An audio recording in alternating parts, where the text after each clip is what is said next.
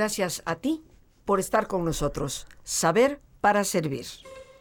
España, queridos amigos, España con la que tan íntimamente estamos todos los mexicanos relacionados, España que ha dado tantos artistas también al mundo. Y en España fue que nació uno de los más grandes y reconocidos pintores del siglo XX. Su nombre, Pablo Picasso. Andaluz, nacido allá en la zona sur de la península ibérica, y un hombre que definitivamente transformó mucho del arte. Habrá a quien nos guste enormemente la obra de Picasso, habrá a quienes no nos guste tanto, pero debemos reconocer que marcó todo un estilo, marcó toda una época y su vida pues tocó probablemente la vida de muchísimos en el siglo XX. Para hablar de Pablo Picasso y su obra, ¿quién mejor que el doctor Esteban Calderón Argomedo, doctorando en Historia del Arte, con maestrías en Historia de Arte y en el manejo de museos y galerías, originalmente una licenciatura en Derecho especializado en legislación cultural, con una experiencia docente de más de 10 años en las más prestigiadas instituciones de enseñanza del país. Entre sus desempeños destaca el subdirector, ser subdirector haber participado en ello, del Museo Nacional San Carlos, aquí en la Ciudad de México, y director actualmente de Fondo y Forma, una institución que se dedica a la promoción del arte.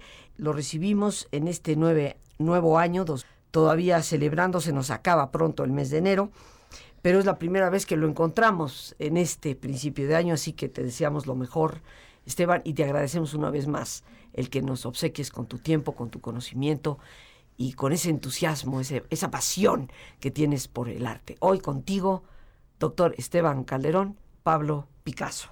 Muchas gracias Rosita y un saludo a tu auditorio que siempre nos acompaña. Y pues sí, hoy vamos a hablar del número uno del siglo XX.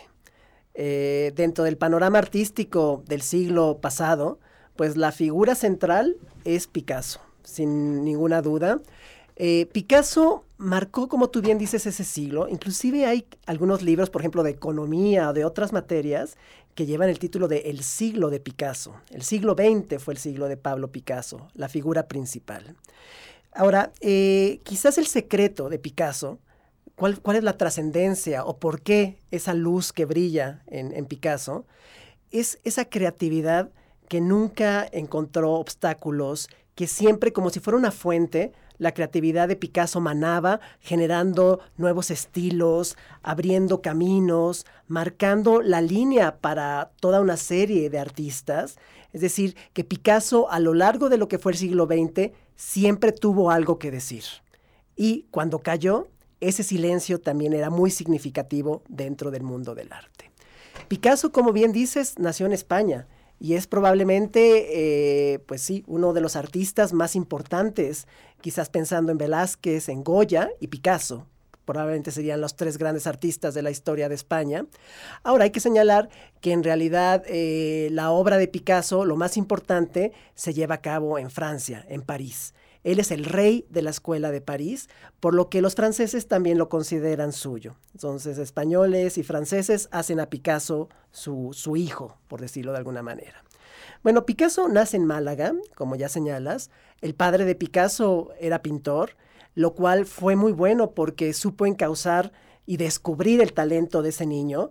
Cuando hablamos de talento precoz, hay que pensar en la figura de Picasso, ya que Picasso a los 10 años dibuja de una manera impecable, perfecta, virtuosísima. Entonces, bueno, eh, hay el mérito del padre de haber sabido encauzar este tipo de, de talento, esas actividades. A veces se dice que Picasso tuvo que aprender a desdibujar. ¿Por qué? Porque él en una etapa muy joven en realidad alcanzó la perfección en el ámbito del dibujo, que para la estética de finales del siglo XIX, esta estética de las academias, es el fundamento del arte. Es decir, la honradez de la, del arte, diría Anger, para el siglo XIX, es el dibujo. Hay que saber dibujar y Picasso supo, aprendió desde muy niño a dibujar. Entonces, en realidad, alcanzada la perfección a una edad muy temprana, pues bueno, tiene que lanzarse, se puede decir que a demoler todos esos cánones, todas esas normas de una estética que ya se sentía caduca para lo que era el comienzo del siglo XX, y pues Picasso eh, sentó las bases de lo que sería el arte moderno. De hecho, recuerden ustedes que es el creador junto con Braque, que a veces eh, nos olvidamos de, de Braque, los dos son los creadores del cubismo. Y el cubismo es considerado por muchos autores como el origen del arte moderno.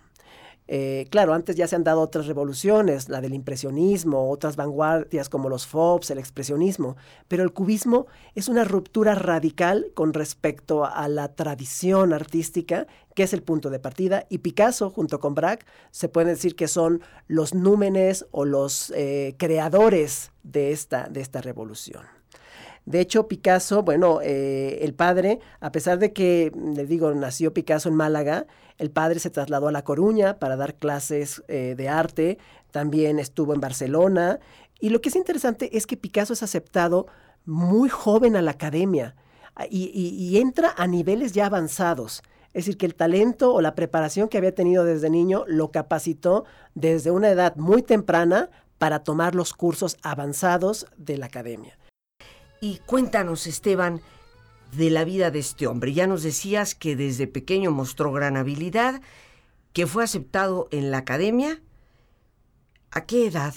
Pues muy temprano. Él ya desde, se puede decir que desde los eh, siete años empieza a trabajar, pero a los once años ya está estudiando en la Academia de Bellas Artes de La Coruña y eh, después entrará a la de Barcelona y pasará por la de Madrid para regresar a, Barcelona. Es decir, desde los 11 años se puede decir que ya está tomando clases en la academia, ¿vale?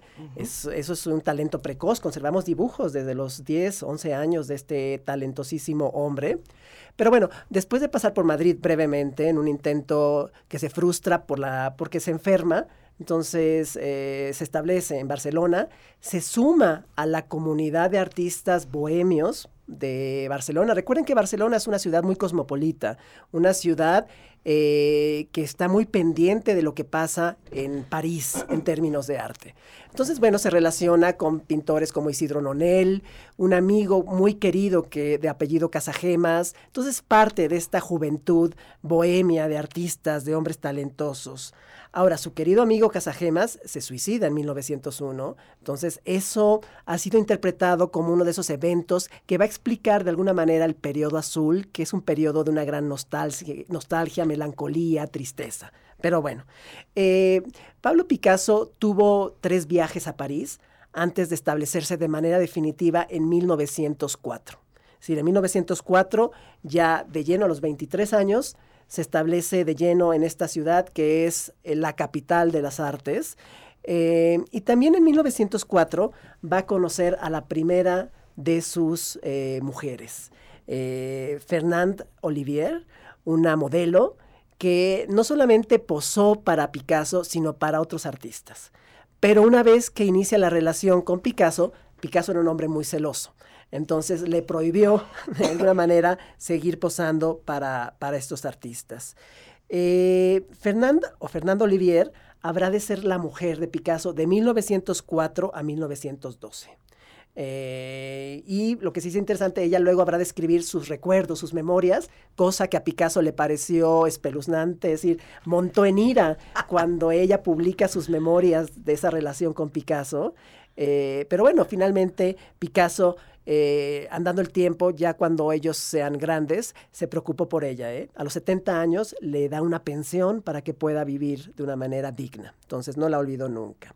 Fernando Olivier va a compartir los primeros años de París.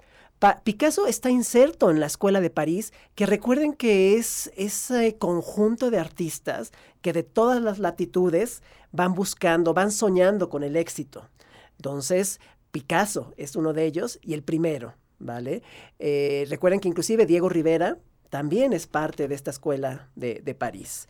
Ahora, ahí Picasso conoce a poetas, conoce a críticos, conoce a marchantes de arte, está inserto en esa efervescencia, llevando una vida eh, bohemia, llevando una vida de a veces de excesos, pero consagrado a la creación artística. Los periodos, primero el azul, que ya señalé, un periodo de tristeza, de temas que tienen que ver con la soledad, con la miseria, una carga, una pintura un poco más de denuncia, si lo queremos ver, de la, del problema humano en su sentido más amplio.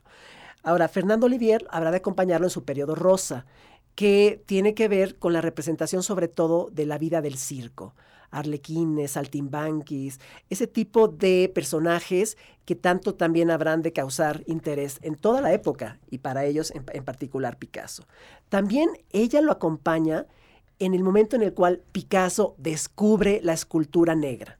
Estamos hablando del arte de África, el arte de Oceanía, que va a ser uno de los estímulos que llevará a romper totalmente con las convenciones artísticas. Y en 1907 eh, asiste eh, a la creación por parte de Picasso de ese cuadro rupturista que es Las señoritas de Aviñón, que muchas personas han querido ver ahí el comienzo del cubismo. Eh, en realidad es una pintura que estuvo oculta, no, no, no, fue muy conocida, solamente el círculo más cercano a Picasso la pudo contemplar, pero bueno, ya de alguna manera está llevando a cabo esa investigación importante. Eh, algo que es importantísimo también en la vida de Picasso fue que en 1907 él asistió a una exposición de Cézanne. Cézanne, ese gran artista del cual no hemos hablado, lo haremos en alguna ocasión, que es el verdadero padre del arte moderno. Cézanne muere en 1906, en el 7 se hace una gran retrospectiva que impacta profundamente en todos los artistas jóvenes de la Escuela de París, y Picasso el primero entre ellos, junto con Braque. El cubismo empieza en 1909, 1910, y bueno, también les digo que esta mujer, eh, Fernanda Olivier, está al lado de Picasso. Sin embargo, ya para 1900 12, en realidad 1911, conoce a la segunda de sus musas, una mujer llamada Marcela Humbert, que es más conocida como Eva Guell. El problema es que esta mujer muere muy joven, a los 30 años muere de tuberculosis o de cáncer, no se sabe exactamente, pero estuvo con Picasso de 1912 a 1915 y la muerte de Eva habrá de ser algo devastador para Picasso. Claro, a la vez él mantiene otras relaciones con otras mujeres, pero finalmente hasta 1915 llevamos dos de estas musas inspiradores, inspiradoras, Fernanda Olivier y Eva Guel. Son las mujeres que lo están acompañando hasta ese momento. Eh, Picasso, bueno, pues se va convirtiendo poco a poco en el genio del cubismo. Primero eh, ese cubismo analítico, que explicaremos más adelante, luego el cubismo sintético. Pero otro encuentro u otro aspecto importante es cuando él conoce a Diaghilev. Diaghilev es eh, un ruso que más bien se encarga de montar eh, ballet. Entonces, eh, Diaghilev contrata o le comisiona a muchos de esos artistas de vanguardia que haga escenografías, que hagan vestuario para, para ballet. Y estando en Italia, Picasso acompaña a Diaghilev a Italia, conoce a una rusa en 1917 llamada Olga Koklova. Olga es una mujer refinadísima, es una mujer que pertenece a los estratos altos de la sociedad. Entonces pueden ustedes imaginarse al bohemio, al que a veces no tiene dinero para comprar telas, eso es algo que impresiona, ¿no? En esos años de pobreza, Picasso a veces no tenía dinero para comprar una tela y tenía que dedicarse a un lienzo para poder pintar. Exactamente, un lienzo. Entonces, hay años en los que único, lo único que produjo fueron dibujos. ¿Quién diría que actualmente es uno de los artistas eh, más caros. Recuerden que por ahí del 2004, Picasso fue el primer artista que una de sus obras se vendió en más de 100 millones de dólares. Entonces, eso sorprende eh, de cara a esos comienzos pobres, incipientes de vida bohemia. Entonces, el encuentro con Olga Koklova va a ser muy fructífero para la vida de Picasso. Eh, Picasso cambia de vida, se convierte ahora sí que también adopta estos modos más refinados, más elegantes, más de alta sociedad, claro, sin abandonar esa voluntad y ese talento y esa más bien vinculación con, la, con el mundo de la bohemia. Con Olga Koklova se va a casar en 1918, ella ya es su primera esposa, se casan bajo el rito de la iglesia ortodoxa. Sin embargo, no va a ser un matrimonio muy exitoso. claro, mucho por los celos que la conducta de Picasso despierta en Olga. Eh, con Olga va a engendrar a su primer hijo. En 1921 nace Pablo. Eso es importante, porque además, claro, eh, con el nacimiento de su hijo, Picasso va a empezar a explorar el tema de la maternidad. Entonces sus pinturas, sus telas se van a poblar de escenas de Olga con su hijo Pablo, ¿no? Este aspecto humano de la, de la, de la mm, maternidad. Claro, eh, Picasso también, hay que señalarlo, esta escuela de, de, París, pues bueno, recuerden ustedes que en 1914 estalló la Primera Guerra Mundial. Entonces muchos de sus amigos, entre ellos Braque, su compañero, su cómplice en la creación del cubismo, es movilizado. De hecho, Braque sufrió una eh, herida muy fuerte, tuvieron que operarlo de la cabeza, casi, casi muere. O sea, de hecho, Braque celebraba un doble nacimiento porque lo, de las trincheras lo rescataron prácticamente muerto.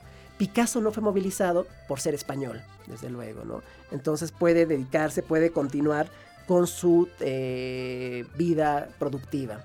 Lo que sí es que algunos de sus marchantes, que recuerden ustedes que, bueno, tenemos siempre al artista, pero al lado del artista está aquel hombre o mujer que se encarga de mover su obra, en particular Bollard y un alemán de nombre Kahnweiler. En la guerra le decomisaron su colección por ser alemán, esas pinturas luego habrán de ser subastadas. Pero gracias a Bollard y a Kahnweiler, Picasso se puede decir que alcanza la estabilidad económica. Quedaron atrás esos años de penuria y puede vivir de su obra. Estamos listos, queridos amigos, para hacer nuestro ejercicio de relajación y estaremos reflexionando sobre algunas de las frases, de las citas de Pablo Picasso, a quien hemos dedicado el día de hoy nuestro programa en Jueves Cultural. Te pedimos, como en nuestra costumbre, que te pongas cómodo y si te es posible hacer el alto completo, total que mejor que cerrar tus ojos. Y en una posición cómoda con tus ojos cerrados.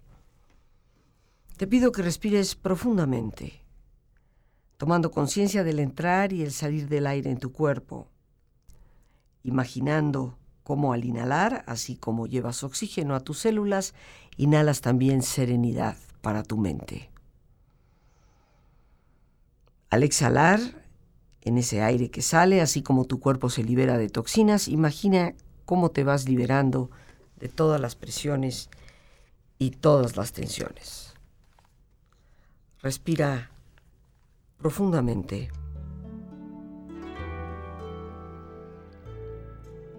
Y relaja tu cuero cabelludo, todos los músculos que cubren tu cabeza.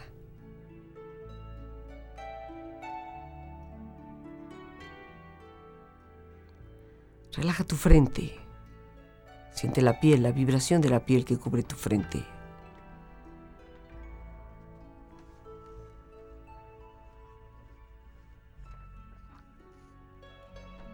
Relaja tus párpados y los tejidos que rodean tus ojos.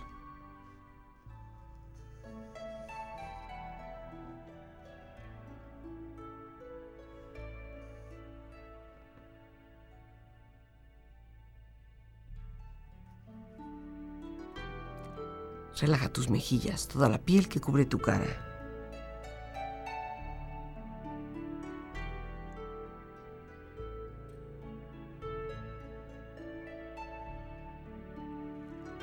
Relaja tu cuello y tu garganta, siente su flexibilidad, equilibrio, balance.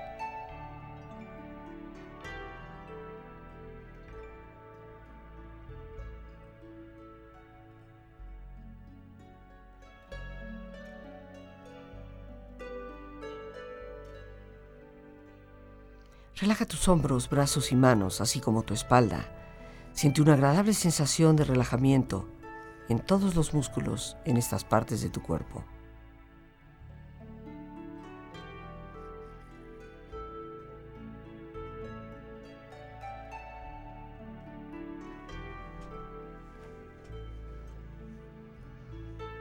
Relaja tu pecho exterior e interiormente aflojando todos los músculos, imaginando a todos tus órganos internos funcionar rítmica y saludablemente.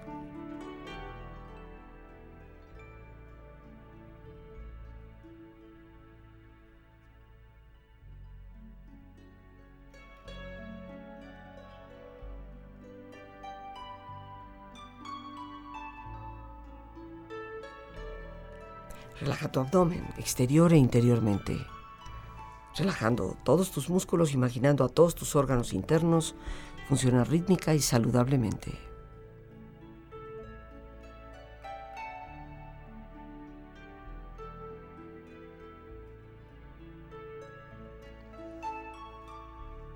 Relaja tus muslos, tus rodillas, siente la piel, la vibración de la piel.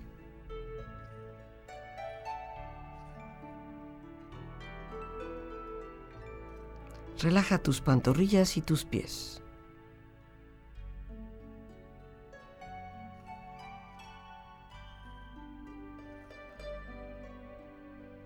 Y con tu cuerpo profundamente relajado, proyecta en tu mente la imagen de un lugar ideal para el descanso.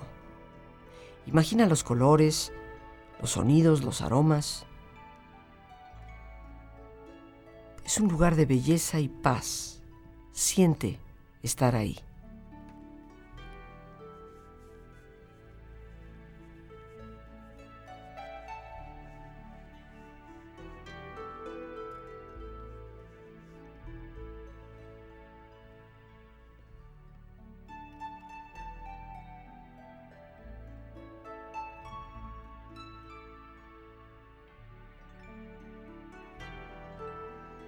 Cuerpo relajado y tu mente serena, reflexiona. Hace falta mucho, mucho tiempo para ser joven.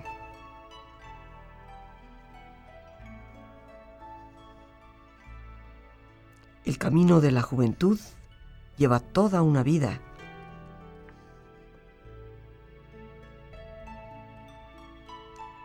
El arte es una mentira que nos acerca a la verdad.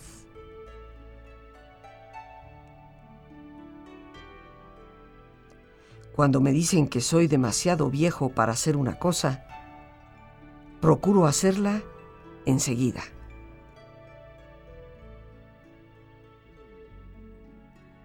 La calidad de un pintor depende de la cantidad de pasado que tiene consigo.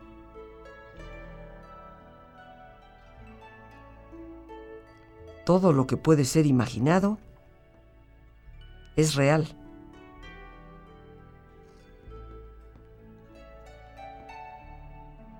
La inspiración existe, pero tiene que encontrarte trabajando.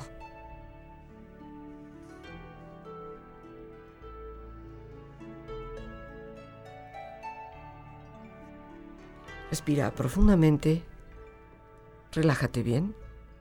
Y con esta experiencia empieza lentamente a estirarte, brazos, manos, piernas y pies, moviendo tu cuello, bostezando si lo deseas, haciendo que tu cuerpo retome su nivel de actividad habitual hasta lentamente abrir tus ojos. Ojos abiertos, bien despierto, muy a gusto, bien descansado y en perfecto estado de salud, sintiéndote mejor que antes.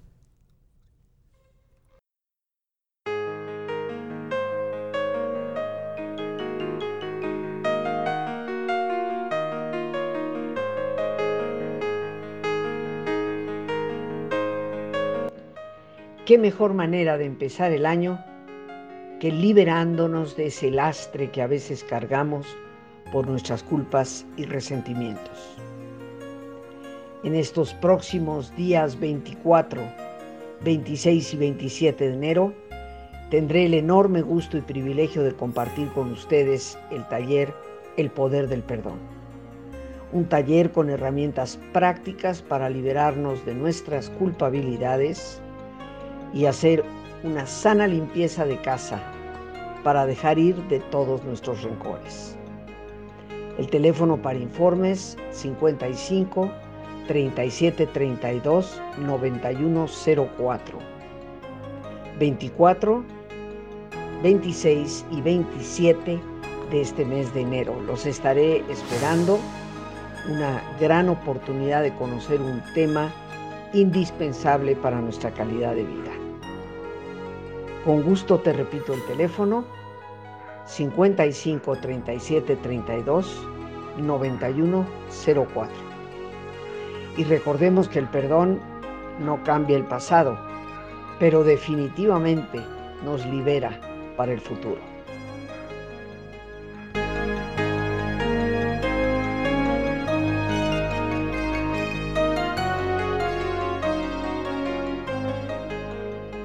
Decías ya, Esteban, que durante la Primera Guerra Mundial, pues él no es llevado al ejército desde París, no siendo francés, siendo español, sigue trabajando y finalmente alcanza una estabilidad económica. Así es. Eh, Picasso, en, bueno, siempre se vincula o su gran contribución es el cubismo. Son estos años que preceden a la Primera Guerra Mundial. El cubismo, como ya señalé, es invención de Picasso y de Braque, tomando inspiración de Cézanne. Es el comienzo del arte moderno, ya una ruptura definitiva. Hasta antes, quizás eh, los pintores reproducían, representaban lo que su ojo captaba. Con el cubismo, eso deja de ser cierto.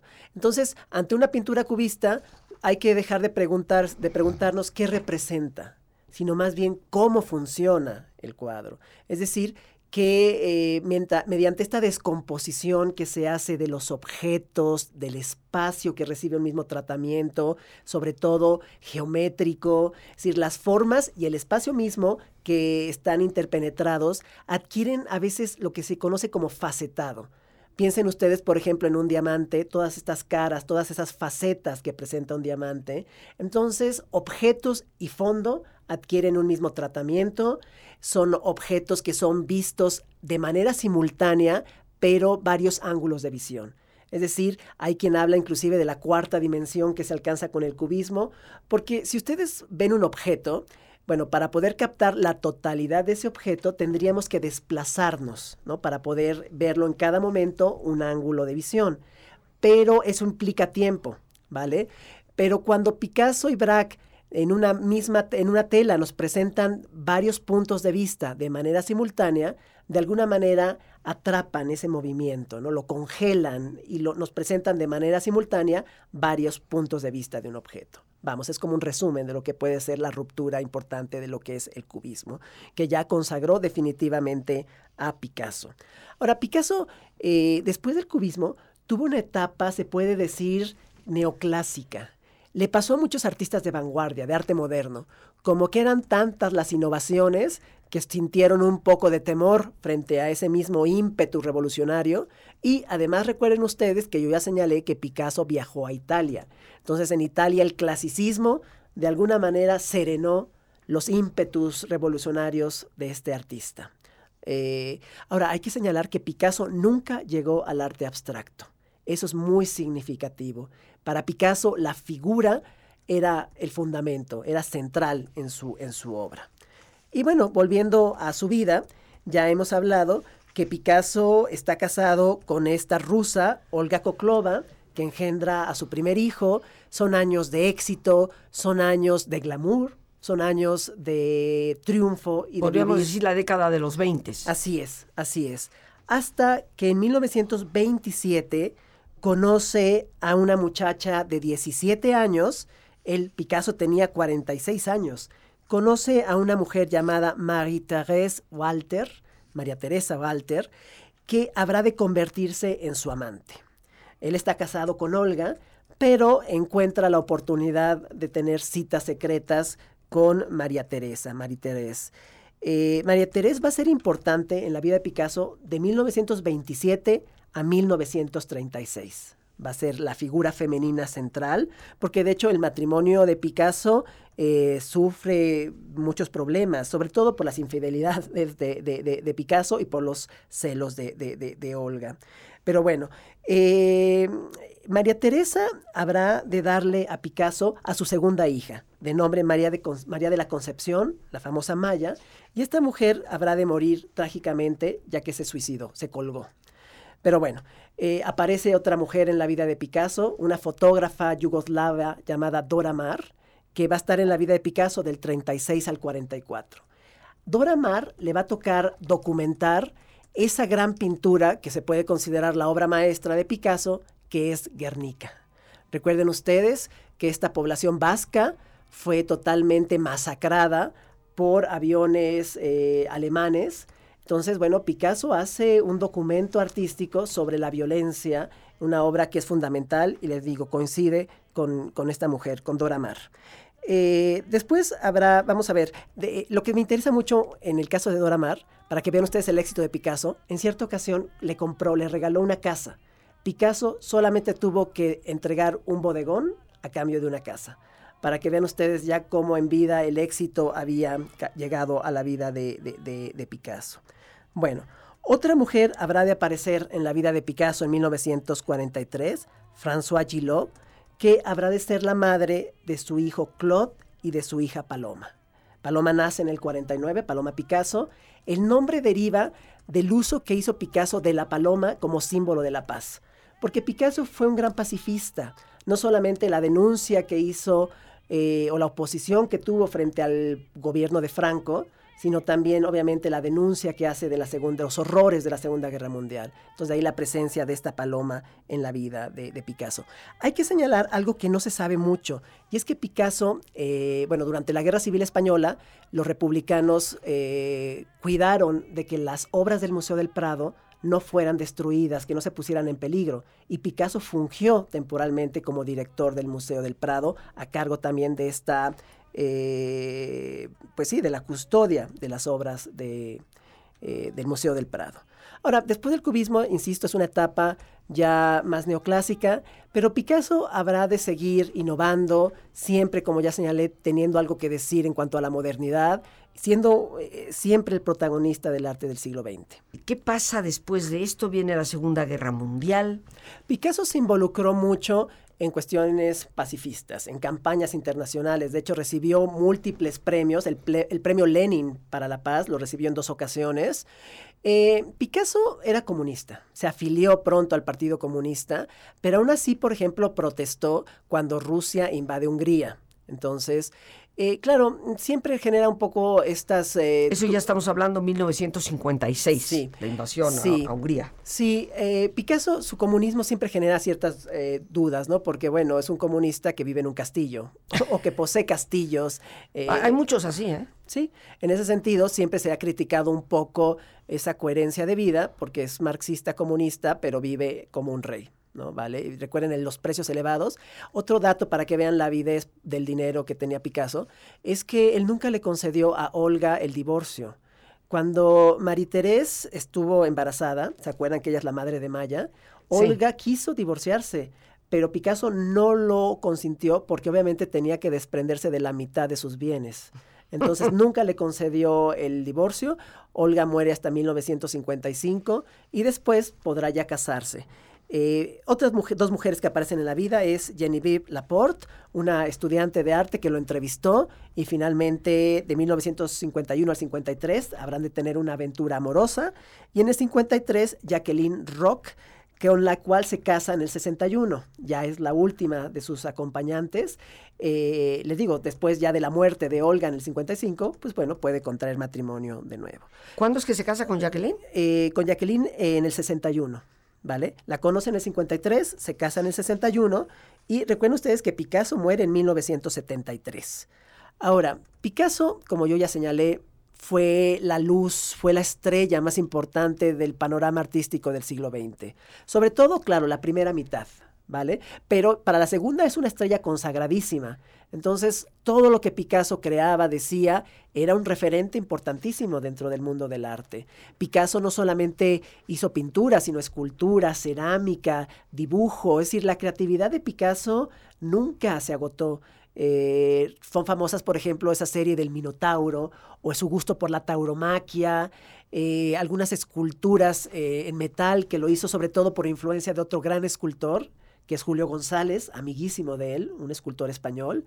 Entonces, bueno, lo importante es que Picasso de alguna manera resume ese deseo de libertad de creación del siglo XX. Picasso eh, no se ciñó a ninguna norma, sino que hizo caso de su propia genialidad. Las normas le estorbaban. O sea, él tenía tanto que crear, tanto que decir, que vamos, con una confianza absoluta en su persona, siempre propuso, propuso obras, un catálogo eh, impresionante. Recuerden ustedes que en unos cuantos eh, trazos podía generar un dibujo eh, perfecto, es decir, un trabajador también infatigable, por eso el catálogo de su obra es bastante amplio. Un dato interesante es, por ejemplo, cuando él muere, sus herederos, para poder pagar los impuestos por lo que habían heredado de Picasso, tuvieron que ceder muchas obras y ese es el, justamente el, fondo con el cual surge el Museo Picasso de París. ¿no? Para, para poder ubicar ese éxito que sin lugar a dudas tuvo. Entonces Picasso, ya señalamos, tuvo, una etapa académica, tuvo una etapa de experimentación, un periodo azul, un periodo rosa, periodo negro, que es su enamoramiento con el arte africano, el cubismo, cubismo analítico, cubismo sintético, después una fase neoclásica, también coqueteó de alguna manera con el surrealismo, participó en la primera exposición surrealista. Recuerden que el surrealismo surge en 1924, ¿no? el manifiesto de Breton fue parte del surrealismo, pero sobre todo Picasso mantuvo su estilo moderno, eh, a lo largo de lo que es el siglo XX.